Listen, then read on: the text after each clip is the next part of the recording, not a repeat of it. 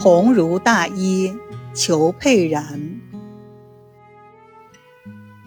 国医大师裘佩然是上海中医药大学、上海市中医药研究所终身教授，是现代中医药高等教育的先驱者之一，中国中医药高等教育南方学派的杰出代表。他酷爱读书。家里藏书逾十万卷，其中文史类及其他自然科学书籍，差不多占到了一半。他常说：“读书越多，越觉得自己知识贫乏，人生苦短，学问无穷。”一九一三年，裘佩然生于浙江慈溪。七岁入私塾，十一岁就读国学专修馆。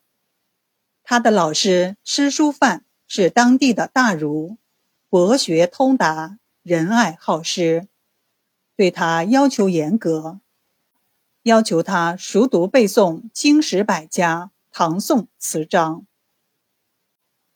十三岁时，裘佩然在读书之余，跟随叔父裘汝根。学习针灸。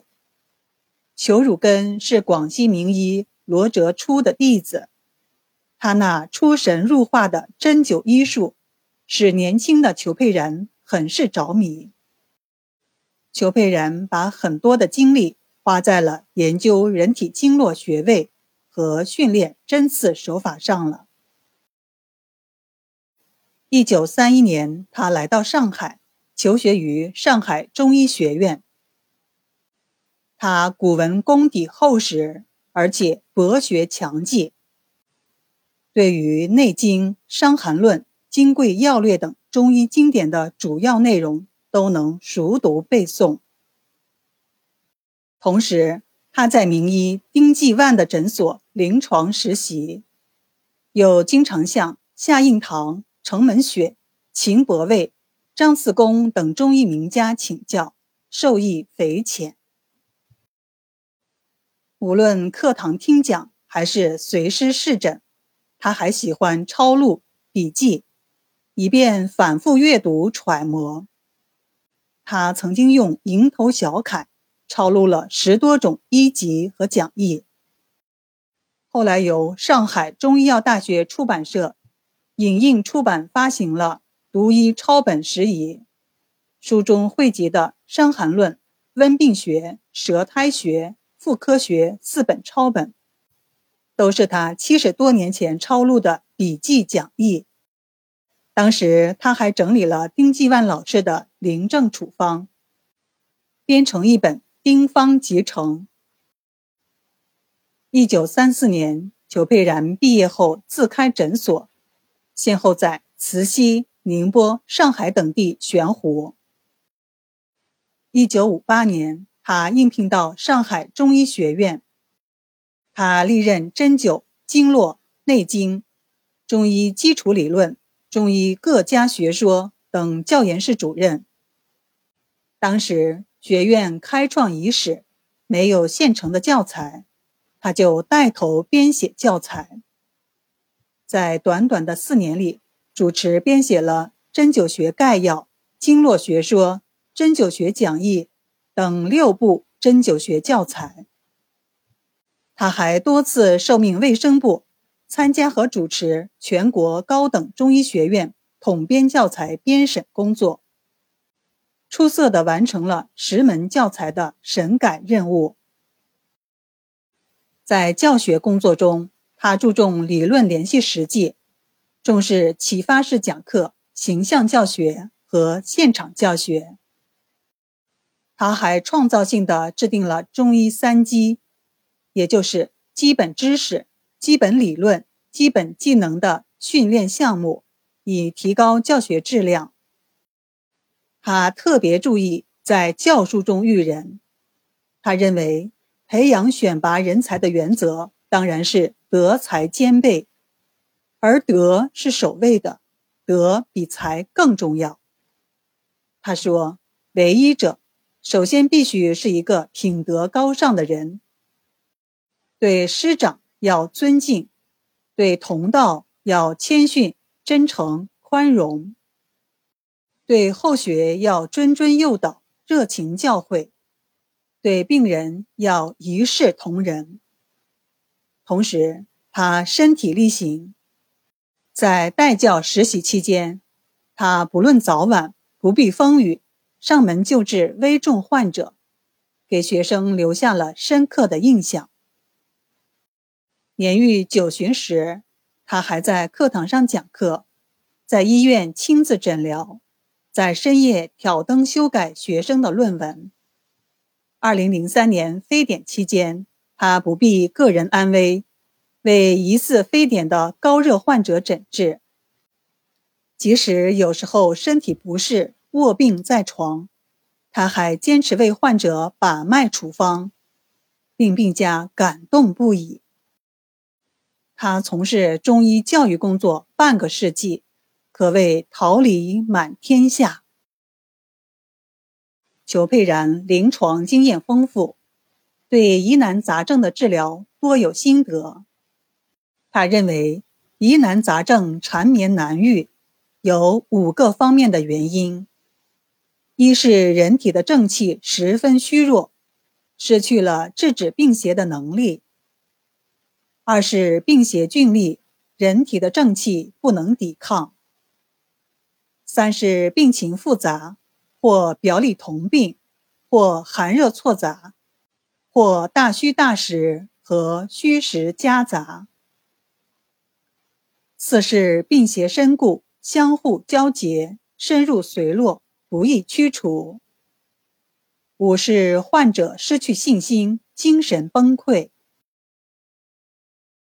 同时，他还总结了疑难杂症的治疗八法：一是养正徐土法，调养扶助正气。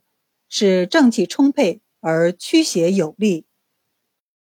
二是反击逆从法，比如在热盛火炎的病症，而用大剂寒凉的方中，加入少量的温通之品；或在寒盛阳微的病症，应用温热重剂中加入苦寒之药；或菌补方中略加消导；或攻泻方中。又加入补正之药等等。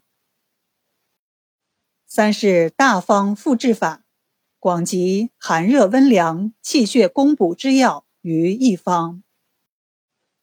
四是内外贯通法，根据脏腑经络为一个整体，营卫气血周流内外，将中医外科学的许多名方应用于内科疾患。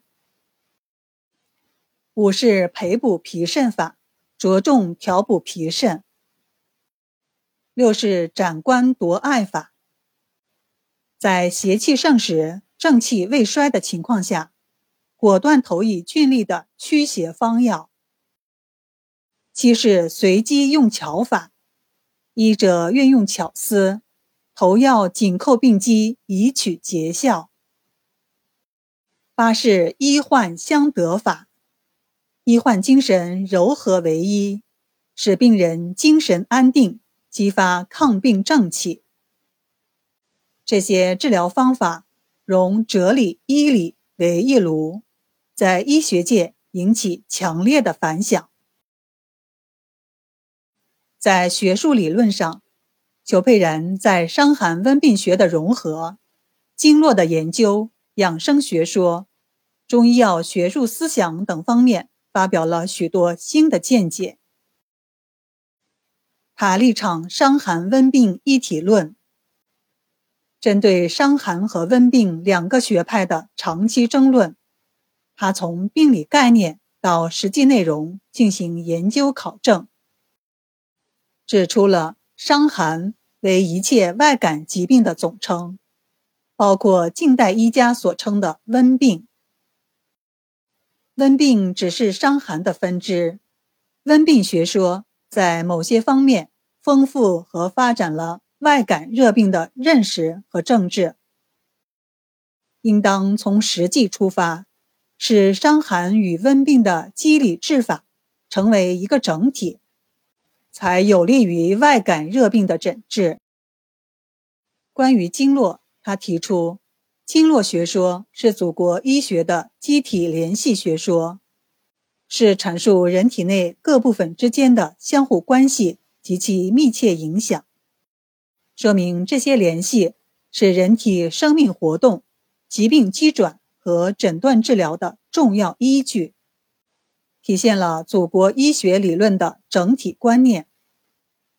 经络担负了传输气血、运行营卫、联络脏腑、濡养组织等重要作用。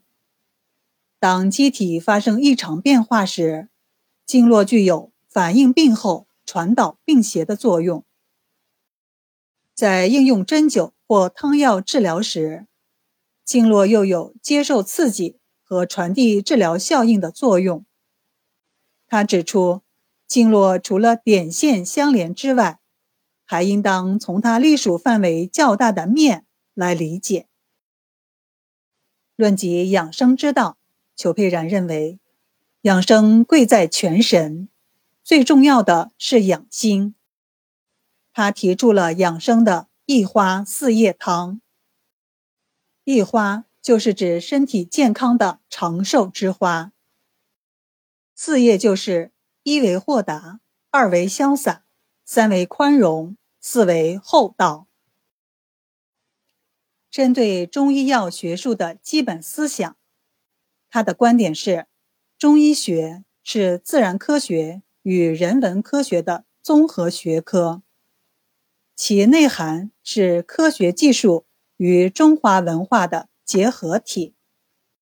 中医学的精髓就是效法自然、研究自然、利用自然，探索人体的生命规律，并创建相应的理论体系和防治疾病的原则和技术。